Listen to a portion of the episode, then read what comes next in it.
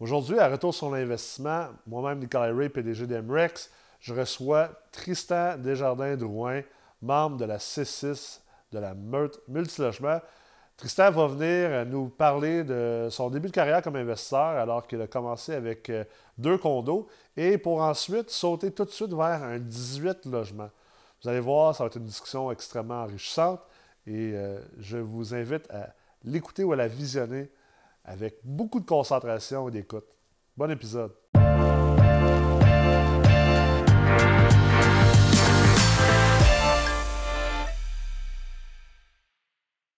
Salut Tristan, comment ça va? De mieux en mieux. De mieux en mieux, c'est bon? Tout le temps de mieux en mieux. J'aime Et ça. toi? Ben oui, moi ça va toujours euh, de mieux en mieux en mieux. Exact. C'est un plaisir. Effectivement. Hey, félicitations, c'est ta, ta- ta première fois Première fois. MREX TV, MREX TV International. International Star. exact. Fait que Tristan, toi, tu es. euh, en fait, raconte-nous un peu ton histoire. Introduis-toi à, à l'auditoria Exact. euh, de MREX. Investisseur immobilier euh, à, temps très partiel. Euh, ingénieur aussi euh, de la construction. Donc, euh, depuis tout le temps, là, je me suis intéressé à tout ce qui était construction. Euh, j'ai fait un parcours assez standard, là, génie civil, baccalauréat. Puis ensuite, j'ai travaillé euh, euh, pour des entrepreneurs, euh, plus dans la construction bâtiment. Euh, puis à un moment donné, bon, j'ai voulu euh, essayer de diversifier avec l'investissement immobilier. J'avais acheté un condo quand j'étais aux études, donc j'avais aucun revenu à part les stages ou les revenus. euh, Une étudiants. bonne marge de crédit d'ingénieur. Euh, non, j'avais. euh, non, non, rien. Puis là, je voulais me rapprocher de l'école. Fait que là, je me suis dit, bon, faut, faut que j'achète. Je vais. fait que là, j'ai acheté un condo avec la- de l'argent que j'avais économisé des travails étudiants. Euh, puis là, c'était un trois chambres au centre-ville de Montréal. Fait que là, j'ai mis des locataires dans les chambres. Moi, j'habitais une des chambres. Ah, Fait que ouais. Ça m'aidait à, à- à payer l'hypothèque. J'ai fait des rénovations dedans, un petit peu côté flip, là, mettre ça à mon goût, propre. Puis ensuite, bon, là, à un moment donné, j'étais tanné de faire euh, des, euh, d'avoir des colocs. Là, je me suis acheté un autre condo que j'ai aussi rénové. J'étais allé habiter dedans. Puis là, un moment donné, euh, je me suis fait, euh, j'allais à différentes conférences de différents groupes. Puis à un moment donné, bon, j'ai il y a quelqu'un qui m'a dit, bon, euh, fais donc le coaching d'un autre groupe Climerex. Donc là, j'ai fait le coaching un an. Après ça, dans la deuxième année aussi, j'ai continué. Puis les connaissances, j'étais toujours intéressé par l'investissement, mais tu as beau être motivé, tu as beau avoir une base comme ingénieur en construction, mais quand tu n'as pas les connaissances d'un domaine spécifique, Ouais. l'immobilier, ça a l'air facile, mais c'est très complexe puis c'est très vaste. Donc, les connaissances de la formation, les livres, ça m'a amené à bon, comprendre un peu le potentiel du multilogement. Donc, j'ai vendu mes deux condos, j'ai pris la mise de fonds là-dessus, puis là, je me suis mis à la recherche d'un investissement. Donc, j'ai euh, trouvé un investissement euh, qui était affiché. Euh, je me souviens pas où est-ce que j'avais vu ça. là. Facebook, Instagram, peu importe. Sur les internets. Sur les internets. C'était là, c'était là. Euh, donc, euh, je disais, Hey, c'est un, bon, euh, un bon investissement quand même. Donc, j'avais, j'en avais parlé avec des amis proches de moi. On a décidé de se mettre ensemble. On a mis ensemble notre mise de fonds. Moi, j'agissais un peu comme chef de projet, chef d'orchestre. Euh, on a mené à terme la, tran- la transaction. Ça n'a pas été facile. Ça a l'air facile. Bon, tu achètes un immeuble comme ça, mais première transaction, c'est un 18 logements. Hey, Euh, donc, on tu a t'es eu... dit, je vais commencer petit. Ouais, c'est ça, exact. Tant qu'à acheter, rendu là, c'est juste une Ah, toiture. Hein? ça. Fait que, euh, on rentre dans la transaction. On essaye des fois de négocier après euh, la visite, après l'inspection. Le vendeur était quand même, euh, il connaissait son prix, puis le marché, euh, c'était en 2019, le marché était quand même assez bon. Il y avait plusieurs gens en arrière de nous, même avec des offres meilleures que la nôtre. Fait qu'on a, on a, on a hésité à un moment donné. Bon, l'immeuble, évidemment, il y a toujours des petits bobos. Nous autres, c'était notre première transaction quand même. Euh, moi, je représentais mes investisseurs qui étaient plus passifs Ouais. euh, là-dedans. Euh, on était quand même tous ensemble. Fait qu'on a, on a créé l'incorporation, on a fait faire nos devoirs, les, vérifications diligentes, inspection, puis tout. Mais à un moment donné, tu sais, t'as, un peu la chienne. Tu dis, OK, là, je m'embarque, c'est-tu bon, c'est-tu pas bon? T'as beau avoir fait euh, les cours, tu sais pas dans quoi tu t'embarques. Fait qu'on a, euh, on a décidé d'y aller. moi, je représentais quand même eux, ils me faisaient confiance, fait que j'avais comme le poids sur mes épaules. On a décidé de continuer quand même. On a payé le prix du marché, qui était un prix correct dans, le secteur. Puis finalement, on moi, j'agissais en tant que responsable du projet. Donc, je, leur ai fait un. C'est quoi notre objectif sur. Euh, on faisait une assumation de la dette aussi. Fait que ça aussi, de, l'hypothèque. Fait qu'il y a quand même des, subtilités là-dedans. C'est, c'est quand même plus compliqué que ça. Monter un dossier de financement. C'est quoi les documents que tu as besoin de tout le monde? C'est quoi leur engagement? Fait que, on apprend beaucoup à, la coordination de tout, Coordination de tout ça. Puis c'est. En tant que chef d'orchestre, tu connais pas tout, mais il faut que tu sois rassurant. Fait que c'est. faut que tu essaies de comprendre. Tu connais pas tout, mais faut que tu aies une compréhension quand même macro. exact, exact. Fait que j'ai appris beaucoup, puis c'est d'essayer de rester toujours calme, euh, sécuriser les, partenaires, sécuriser le, banquier. Tu sais, quand tu arrives, euh, quatre jeunes qui n'ont jamais fait ça, c'est comme oh, on va acheter un 18 logements. OK. Bon, mais ben là, tu sais, c'est d'essayer d'avoir l'air de, savoir de quoi tu parles. Puis c'est là que la formation a vraiment aidé. sans la formation, jamais j'aurais pu acheter un, 18 logements. C'est impossible. Donc, on a acheté ça. Ensuite, c'est de faire le plan. Bon, mais c'est quoi l'argent qu'on a disponible? C'est quoi nos dépenses?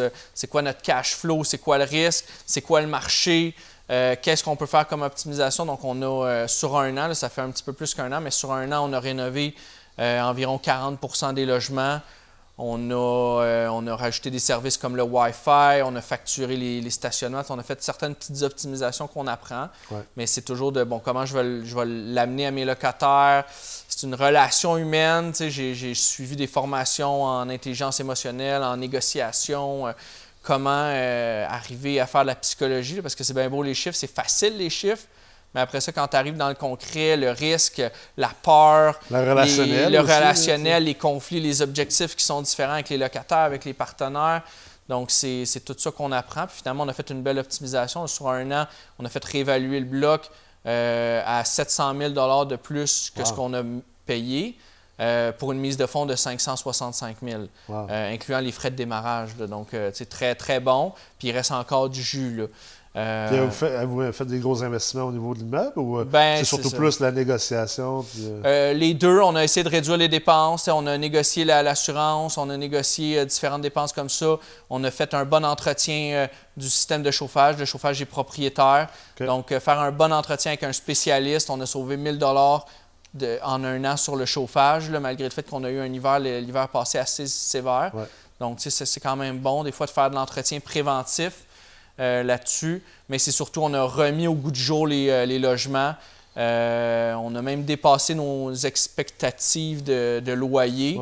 par contre, là, des fois, on se rend compte que c'est toujours le combien le 1 que tu as investi en coût, combien va te rapporter en valeur. selon, les, selon les logements, selon ce que tu as investi, on essaie d'avoir au moins 2 à 4 de valeur créée par chaque dollar investi. Euh, puis même, là, on essaie de. On a tellement investi qu'à un moment donné, on, est limité dans notre euh, cash flow, combien il nous reste d'argent. Euh, donc là, on essaie de trouver le juste équilibre, le minimum d'argent qu'on investit pour le maximum de valeur. donc, ça dépend du scénario, ça dépend aussi du risque. Mm. Oui, tu décides de stripper un logement complet, tu vas peut-être tomber sur des surprises, euh, ça peut, il peut y avoir des délais. Après ça, tu dois leur louer dans présentement dans la pandémie. Nous, on a tout fait ça en. tu supportes les mois qui euh, Exact, exact, exact. Donc, il faut que tu trouves un bon entrepreneur, l'approvisionnement en matériaux. On a tout fait ça dans la pandémie. On a commencé à optimiser en janvier, février. Donc, on a vraiment eu ça euh, pendant la pandémie. puis ça, ça, a quand même bien été dans les circonstances. Donc, très, très content. Puis là, on continue tranquillement. On est plus sur le cruise control. Euh, jusqu'au refinancement. Peut-être qu'on va refinancer plus tôt, on va voir avec les pénalités euh, là-dessus. Donc, moi, je conseille mes, mes, partenaires là-dedans. On se fait des, rencontres mensuelles, soit par Zoom. Euh, ou sur Messenger, j'essaie de tout le temps les garder. c'est plus toi qui es sur le terrain, mais ça reste qu'ils sont impliqués. Exact, exact. là, c'est là. Puis présentement, ben, après ça, c'est de voir c'est quoi les prochaines étapes. toujours être à l'affût de deals. Euh, trouver des, partenaires qui sont, euh, qui sont intéressés. Comme là, euh, présentement, on a. moi, je suis dans la meurtre, la C6. on a fait la retraite 3. On a eu un super beau devoir de faire un pitch deck qui est une présentation. fictive. Pitch Deck Defense. Pitch Deck Defense. Donc, on est en équipe de, de, de, cinq là-dessus. Et on doit présenter un projet d'un immeuble qu'on voudrait acheter théoriquement en équipe. On doit trouver des investisseurs. Puis le présenter au, au, dragon de la meute, au, alpha, que nous, on va, attaquer votre, on va attaquer votre projet. Exactement. Donc là, en fait, euh, avec euh, mon équipe, finalement, on a trouvé un très bel immeuble à Montréal, un 12 logements plus deux commerces au rez-de-chaussée qui peuvent être euh, séparés en deux qui peuvent être séparés en deux commerces, un commerce ou même transformés en résidentiel. On a eu une offre d'achat acceptée cette semaine. Donc, euh, oui, on fait le devoir, mais. en plus, vous le faites pour de vrai. On, essaye de, le faire pour, euh, pour de vrai. C'est bon. Euh, on a même déposé une offre d'achat sur un deuxième immeuble cette semaine. Pour essayer de. tu sais, c'est des, des, bons immeubles qui ne demandent pas trop de mise de fonds, donc on est capable de, on serait capable de supporter les deux. Donc, c'est, je pense qu'à un moment donné, oui, il y a la formation, mais on tombe dans le réel, le négocier avec les vendeurs. On dans l'application. Exact, la, vérification diligente. donc, c'est euh, super intéressant. C'est intéressant. Tantôt, tu parlais, c'est un concept qu'on a enseigné beaucoup chez MREX. Tu parlais, tu sais, d'investir un dollar, puis je veux que ça me crée entre 2 et 4 dollars de valeur. Mais tu sais, ça reste que pour beaucoup de gens en immobilier, ils n'ont pas encore compris ce concept-là. Les gens sont encore pris dans un carcan de cash flow. Les gens pensent encore de si j'investis un dollar en Renault, combien de dollars ça va me redonner en cash flow, dans le fond, mon augmentation de loyer? Ton retour sur l'investissement, dans combien d'années je vais récupérer mon argent? Oui, fait que ça, si j'ai investi 1000$, puis que ça prend, euh, disons que j'augmente mes loyers de de 10 pièces, ça va me prendre 100 mois de loyer, récupérer mon 1000 pièces d'investissement. Mais l'investissement aujourd'hui, ce n'est pas un domaine de cash flow comme ça l'était dans les années 90 puis 2000. C'est un domaine de création de valeur, puis encore plus dans les marchés comme tu es à Montréal. Le marché de Montréal, c'est un marché de vendeurs, c'est un marché en effervescence. J'aime ça t'entendre parler de ça parce que elle est, là, elle, est là la clé. Souvent, les gens vont regarder les immeubles à vendre vont dire ben, ça n'a pas de bon sens, il n'y a pas de cash flow là-dessus il n'y a pas moyen de récupérer quoi que ce soit. C'est sûr que si tu comptes récupérer ton capital par l'augmentation du loyer, puis tu dis, bon, mais combien de mois que ça va prendre avant que ça me repaye, tu n'es pas dans la game tout. Là. C'est une game de comprendre que si j'investis une pièce, puis que mon immeuble augmente de valeur de 4 pièces, puis qu'en plus, je peux ressortir 75% de cette 4 pièces-là sous forme de financement, me repayer mon une pièce, puis en plus, garder l'autre deux pièces, pour aller acheter un autre immeuble puis refaire la même chose. Mhm. C'est ça la game de l'investissement immobilier.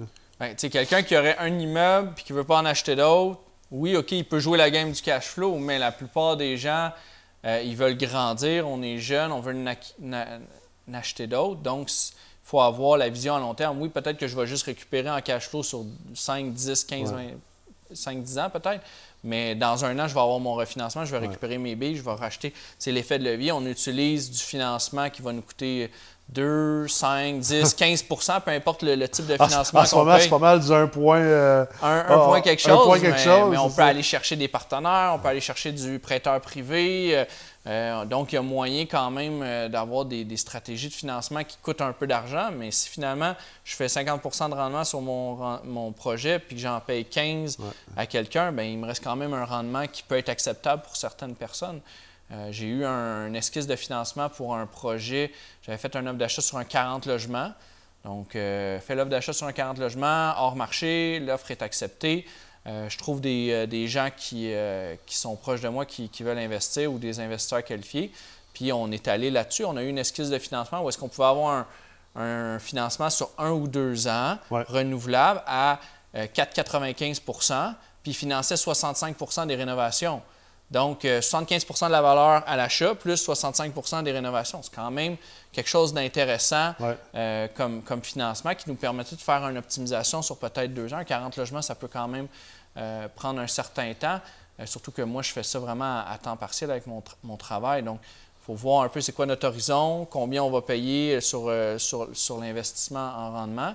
Mais il y a différentes façons de, de, faire de l'argent. Puis moi, si j'avais pu acheter mon 18 logements avec un prêteur privé ou un partenaire euh, financier qui me prête, euh, à, même si j'avais payé 15% de, rendement, finalement, si j'avais pu garder 100% du profit, de 700 000, il aurait été à moi, même si j'avais payé 50 000, 100 000 d'intérêt. j'aurais fait bien plus d'argent. Ah oui, c'est clair. Euh, ça, c'est drôle parce que, tu sais, on l'entend souvent, puis tu es plus à tes débuts en investissement immobilier, on l'entend souvent, ah, mais tu sais, mettons, le prêteur privé. Ah, mais c'est cher. Mais ça, c'est tellement important quand tu investis en immobilier de garder un esprit, un esprit de, de, mathématiques, mais d'investisseur, puis de comprendre. Tu sais, c'est pas une question de cher, c'est une question de c'est quoi le retour sur investissement. Puis drôlement, on est à l'émission Retour sur l'investissement. c'est là que tu peux te rendre compte que, OK, ben mon prêt de premier rang me coûte 4% mon prêt de deuxième rang me coûte 15% Si on, on blende ça ensemble, ce qu'on appelle un coût moyen pondéré de capital, ben, au final, mon capital nécessaire pour acheter le projet ou faire le projet, mhm. ben, il me coûte 9 euh, mhm. C'est quoi le profit à la fin? Ah, ben, crime, le, rendement sur tout ça, c'est 18 euh, ben, tu as un delta de profit. Exact. Puis c'est ça que tu veux aller créer. C'est pas plus une question de ça m'a-tu coûté cher ou ça m'a pas coûté cher? Mhm. Qu'est-ce que le projet peut me rapporter? Combien ça va me coûter pour le faire? Il reste-tu de l'argent à la fin? Oui. Bon, ben, exact. Puis toujours de le voir, c'est quoi le, range de prix, de, rendement qu'on va avoir? Est-ce que c'est quoi le scénario conservateur? C'est quoi le scénario réaliste optimiste? Parce que souvent, on se met des lunettes roses, là, mais il peut y en avoir, les travaux coûtent plus cher, les travaux sont plus longs, euh, on perd des mois à essayer de louer, euh, à un moment donné, on peut se brûler euh, en motivation. Donc, ici, on est si on est vraiment alerte là-dessus, on veut s'assurer que l'ensemble des partenaires d'un projet sont conscients de la plage de rendement qui s'en vient, parce que surtout si nous, on est plus des actifs, puis qu'il y a des gens qui sont plus passifs, bien, il faut être réaliste. On ne vend pas du rêve. on promet moins, on, livre plus, parce que sinon, à un moment donné, ça va créer des, euh, de l'insatisfaction. Puis nous, on va devoir livrer de l'insatisfaction. Ça ne sera pas bon pour nous. C'est la pire affaire pour développer des partenariats. Tu sais, euh, exact. C'est sûr que quelqu'un ne voudra plus être partenaire avec toi après ça. Non, puis le mot se passe à un moment donné. je veux dire, en immobilier, c'est un petit monde. Euh, puis même, ça peut aller plus loin. Même si on a des investisseurs qualifiés, ça peut être l'AMF, on peut faire faillite. Ça, peut facilement dégénérer. Il y a des, risques. Il faut, bien faire les choses. Puis encore plus quand on commence à avoir des partenaires. Mhm. Ça amène un niveau de complexité et de responsabilité qui est plus grande que c'est pas à prendre à la légère. Mais juste faire des partenariats, c'est hyper complexe parce que les, les, gens ont toutes des personnalités différentes, des objectifs différents. Comment on va mettre ça dans une convention d'actionnaires? Qui, qui fait quoi? La liste des tâches, le, partage des, euh, des actions. Donc, il faut vraiment prendre le temps. C'est pas juste, ah, on se met ensemble, puis let's go, on part. Là. Ça amène des, risques, des obligations. Euh, qu'est-ce qui arrive s'il y a un partenaire qui, décède, un partenaire qui fait faillite, un partenaire qui veut se retirer? Il faut évaluer ces options-là, mais il faut être outillé avec des partenaires, des, professionnels qui vont nous aider. Puis même là, des professionnels spécialisés en immobilier, qui en ont peut-être déjà fait, qui vont nous donner euh, des conseils. Mais euh, même à ça, il faut quand même que nous, entre nous, on aille cette réflexion-là parce que le professionnel, lui, il ne connaît pas notre dynamique de groupe nécessairement. C'est ça. Puis il ne connaît pas non plus nécessairement. c'est comme la fameuse question de est-ce que je devrais m'incorporer ou non? Tu sais, si tu, parles à un fiscaliste, il va te répondre d'un point de vue fiscalité. Si tu parles à un, juriste, il va te parler d'un point de vue de la loi. Si tu parles à un banquier, ben, il va te parler peut-être plus d'un point de vue bancaire. Donc, toi, ton travail comme investisseur immobilier, c'est d'avoir une vision macro de toutes ces moving parts-là, comme on mhm. dit en anglais, puis ensuite de pouvoir t'appuyer sur, OK, maintenant, le fiscaliste, explique-moi les avantages et désavantages dans ma situation par rapport à ça. Mhm. Parfait. L'avocat, avantages, désavantages. Parfait. Banquier, avantages, désavantages. Parfait. Là, ça, c'est à toi ensuite d'être capable de, de, synthétiser toute cette information-là. De faire, OK, pour, pour les raisons présentes, j'ai tout considéré les avantages et les désavantages de chacun. Maintenant, je vais décider de faire telle affaire parce que pour moi, telle affaire est prioritaire versus tel autre sujet. Euh, tel point au niveau bancaire, c'est beaucoup plus important que moi, présent, pour moi présentement que tel point fiscal. Mhm. Tel point juridique, c'est plus important que tel point bancaire. Mais pour faire ça, tu dois être, comme tu dis, tu dois être entouré de ces professionnels-là, mais toi aussi, tu dois être quand même assez. Tu dois avoir une base de connaissances. Tu n'es pas obligé de devenir un pro de la fiscalité puis de la loi. Mais, si une méchante base. c'est ça. Si tu n'as pas une compréhension comme généraliste, que c'est toi qui vas être, comme tu dis, le chef d'orchestre, Tu ne seras pas capable de bâtir la confiance des investisseurs parce Ouais. qu'eux ont une certaine connaissance, ils ont des inquiétudes, ils ont des questions.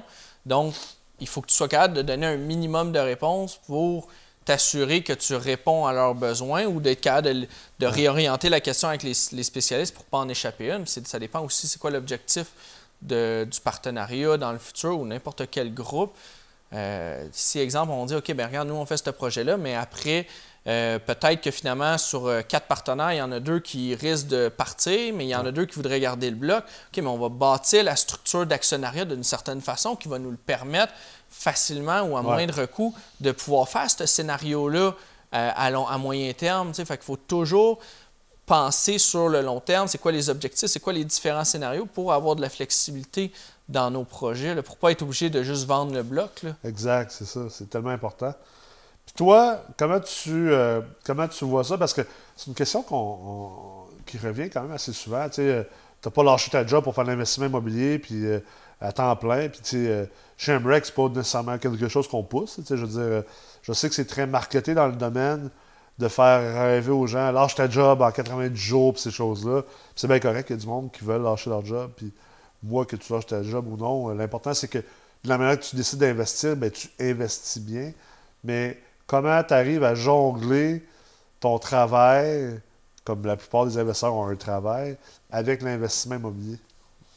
Ben, c'est d'essayer de. Moi, j'ai un très bon travail, euh, j'adore ça, donc je veux le garder. Ouais. Euh, C'est en- utile pour se faire financer aussi. Eh, eh, ben, c'est ça, tu sais. c'est- À un moment donné, quand tu pars, euh, mon immeuble là, que j'ai acheté, ben, j'ai zéro argent là, qui rentre euh, à moi directement parce que ça s'en va dans une compagnie. Ouais. On prend l'argent, on la réinvestit dans le bloc. Donc, au final, il n'y a aucun cash flow qui va directement à moi. Donc, euh, j'ai choisi une- une- un travail que j'aime, qui me garde motivé, puis qui a quand même, je fais 35 heures semaine, assez flexible. Donc, si j'ai besoin de prendre une journée de congé, je peux la prendre. Ouais. Puis par la suite, c'est de s'assurer que euh, mon- mes opérations de gestion de, mes immeubles ou de ma prospection soient le plus automatisées possible. Donc, euh, par exemple, j'essaie de tous mes locataires, c'est par courriel, à moins que ce soit vraiment une urgence. Fait que bon, euh, ils vont m'envoyer un courriel. Le soir ou sur l'heure du midi, je suis capable de les prendre, vérifier l'urgence, transférer ça euh, au plombier, au Ouais. menuisier, peu importe, faire des travaux, le concierge, pour essayer de déléguer le plus possible. Comme ça, au final, moi, ça me tire quasiment pas de jus comme immeuble. C'est aussi l'analyse de risque d'un projet. Bon, je vais acheter tel immeuble. Combien de temps je vais devoir mettre dessus? Ouais. Euh, Est-ce que j'ai le temps? Est-ce que c'est ça que je veux? Est-ce que je vais être capable de vraiment avoir du fun là-dedans, de garder ma motivation sur un projet qui va s'étirer sur plusieurs Ouais. mois, plusieurs Ouais, années? parce que c'est pas juste une question d'argent. On parle beaucoup d'argent et de rendement, mais il y a une question de ça va être soutenable? Ben moi, je vois plusieurs gens en immobilier, là, ils partent super motivés, font leur projet, mais ils se brûlent. Ouais. Puis là, après, là, ils tombent euh, amorphes. là. Donc là, à un moment donné, il faut que tu sois capable, si c'est un marathon, là, après ça, c'est de faire un projet qui va grandir assez bien pour rester, d'avoir du temps pour vouloir en acheter un autre, puis avoir le temps de commencer à faire ta prospection. Parce que c'est sûr que si tu fais un projet pendant un an ou deux ou trois ou cinq, peu importe, tu fais zéro prospection. Tu es dans ton projet, puis là, après ça, tu, tu prends, tu reçois ton chèque de refinancement, mais là, tu n'as pas fait de prospection depuis cinq ans. Et boy, à part la machine, là, euh, ton chèque, il va dormir dans un compte à 0,7 euh, pendant quelques mois. là. Donc, tu sais, c'est- de garder un équilibre là-dessus sur un objectif toujours à long terme. Ouais. Fait que si j'ai mon objectif à long terme, je le sépare en plusieurs tâches, puis je le décortique en tâches mensuelles, quotidiennes, etc. tu sais. Fait que- fait que c'est- idéalement, c'est ça. C'est dé- déléguer le plus possible, automatiser. Euh, comme ça, ça nous permet d'avoir un équilibre de santé mentale aussi, là, on va se le dire. Oui, ça c'est clair. Puis euh, tant qu'à t'avoir, ben, tant qu'à avoir quelqu'un qui, qui, qui, euh, qui a fait la meurtre, ben, en fait, tu es en train de la faire, Ouais. tu n'as pas terminé encore. Qu'est-ce qui euh, qu'est-ce qui t'a poussé à embarquer dans un programme accélérateur? Parce que la meurtre, c'est un programme quand même intense. Normalement, c'est six mois. Dans votre cas, vous, à cause du COVID, vous avez un bonus, c'est plus que six mois. Là. Mais normalement, c'est six mois. C'est quand même intense. Il y a beaucoup de, il y, a, il y a un- il y a un- il y a un grand engagement de votre part. C'est très select. Euh, vous êtes juste 30 investisseurs par, par. Qu'est-ce qui, euh, qu'est-ce qui te, qu'est-ce qui t'a poussé à faire ça? Ben, en fait, j'ai toujours voulu investir en immobilier jusqu'à temps que je me lance plus de façon euh, euh, active. Là, en 2018, j'ai pris un premier coaching en immobilier. Euh, là, j'ai Ça vu. t'a comme donné la soif. Ouais, euh, j'ai vu tout le potentiel de la formation, toutes les fenêtres qui s'ouvrent, la connaissance. Tu sais, on passe d'un monde de pierre, là, où est-ce que là, tu, tu fais ce que tu peux.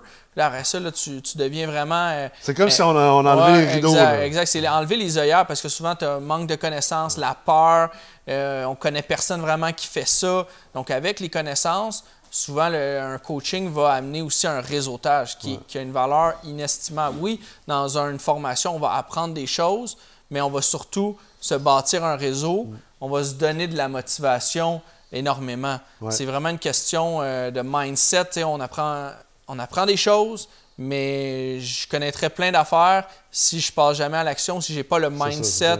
pour passer à l'action, il se donnera jamais rien. Donc, à un moment donné, je vais passer à l'action, soutenu par un réseau.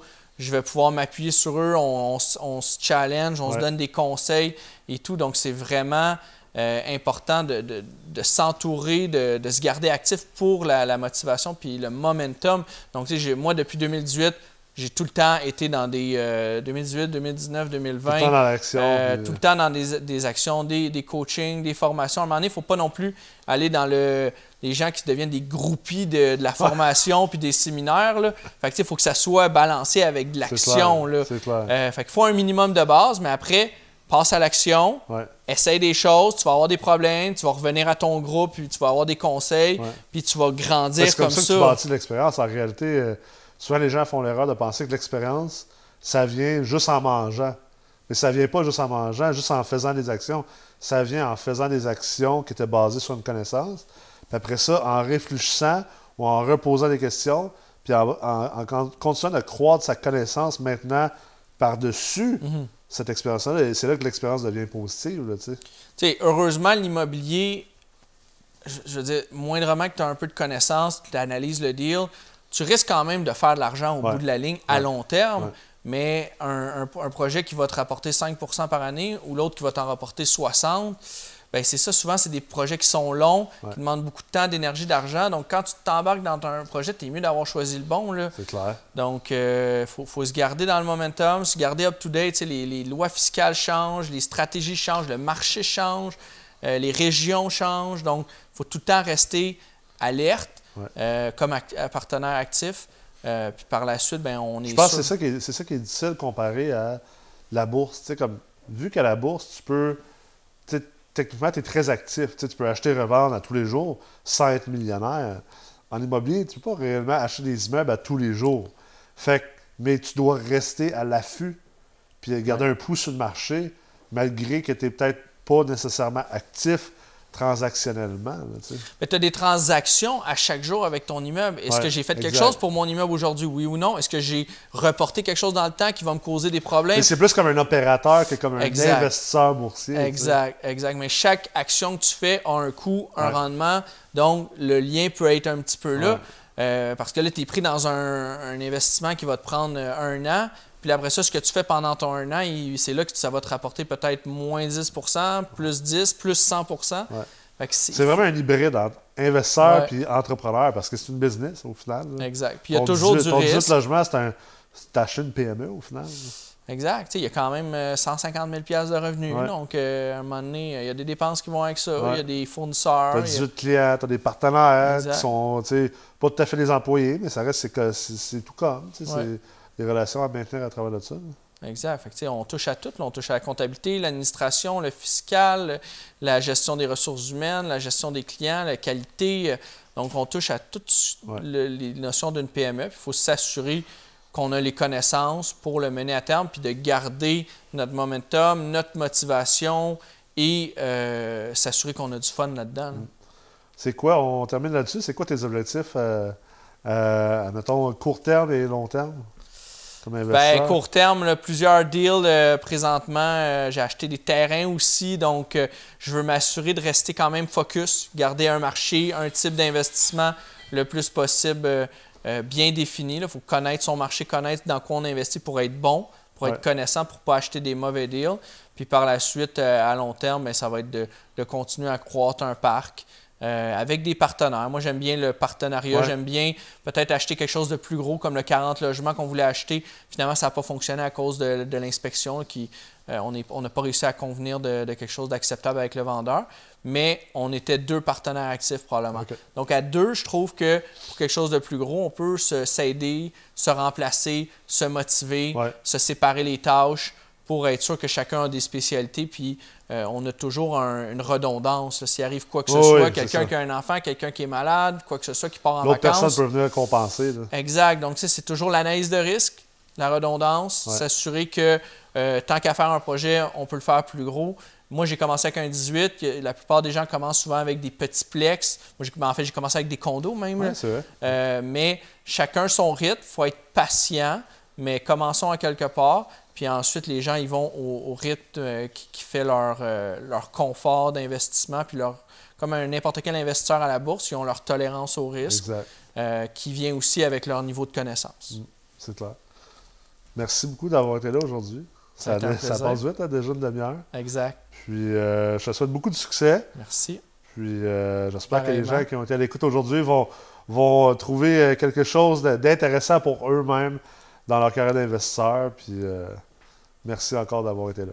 J'espère que vous avez apprécié euh, cet épisode de Retour sur l'investissement. Et si ce n'est pas déjà fait, bien sûr, euh, abonnez-vous à la chaîne YouTube d'Emrex ou bien sûr à une de nos chaînes podcast. Et je vous invite à continuer à nous suivre autant sur les réseaux sociaux que sur le e-campus du Collège MREX au www.formationenlignemrex.com. Merci beaucoup et à la prochaine.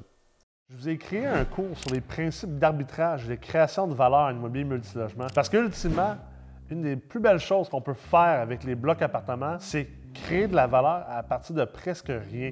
Peu importe la mise de fonds que vous avez, peu importe la richesse de votre famille ou la pauvreté dans laquelle que vous avez été élevé. Plus que vous allez être capable d'apprendre et de maîtriser les principes d'arbitrage, trouver des endroits où il y a de la valeur cachée, plus que vous être capable de créer de l'équité, de la valeur nette et donc ensuite pouvoir profiter du cash flow de vos immeubles.